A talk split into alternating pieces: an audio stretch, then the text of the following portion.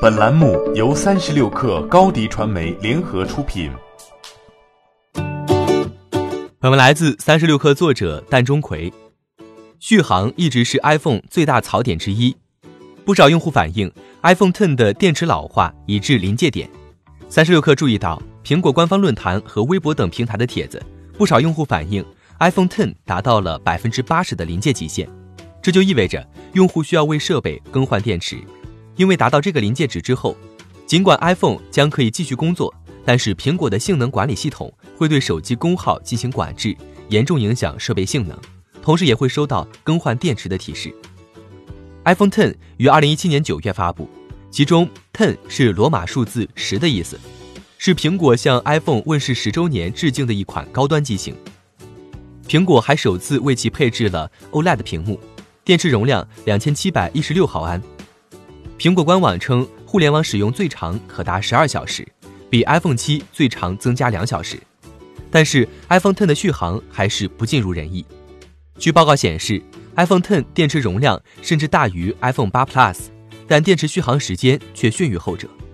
报告认为，这主要是 iPhone Ten 像素更高，更加耗电。同时，OLED 屏幕中每个像素自行发光。而这款机型没有重新设计用户界面，常显示为较深的颜色，将被迫经常渲染高能耗的内容。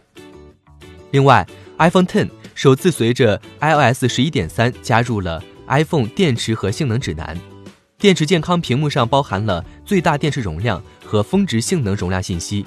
内置的电池使用指南曾介绍，该设备预计在五百个充电周期后会损失其电池容量的百分之二十。iPhone Ten 发布已经两年，按照每天充电一次的频率，大部分用户显然会超过五百个充电周期。电池老化严重的用户会在电池运行状况下看到这款 iPhone 意外关机，因为电池无法提供必要的峰值功率。系统应用了功耗管理来帮助防止这种情况发生。苹果曾解释称，在正常条件下运行时，普通电池在五百个完整的充电周期中可保留其原始容量的百分之八十。一年保修包括电池故障的服务范围，如果超过保修期，苹果将提供更换电池服务，但需收费。欢迎添加小小客微信，xs 三六 kr，加入克星学院，每周一封独家商业内参，终身学习社群，和大咖聊风口、谈创业，和上万客友交流学习。